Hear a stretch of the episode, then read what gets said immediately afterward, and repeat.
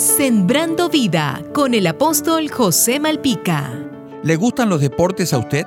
¿Y qué pensaría si estuviese viendo un encuentro importante y el árbitro del partido da una sentencia equivocada que favorece abiertamente al equipo contrario?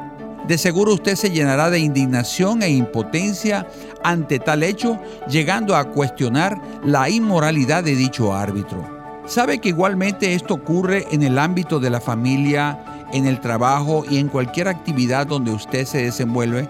Su estandarte más grande que usted posee es su honestidad y la confianza que le puedan tener las personas que le rodean. Usualmente en el hogar, quien debe imponer las normas y la disciplina es el padre de la casa y de no haber la figura del padre, entonces esa función le compete a la madre. El éxito del buen orden y la disciplina en el hogar descansa sobre tres pilares fundamentales el amor a Dios, la buena comunicación, la moral y el respeto que tengan los miembros del hogar hacia el padre.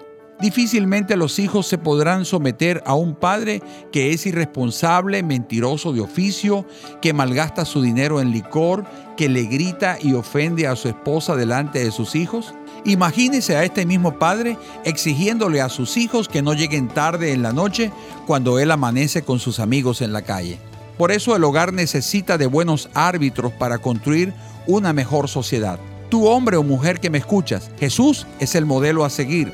Recíbelo hoy como tu Señor y tu Salvador.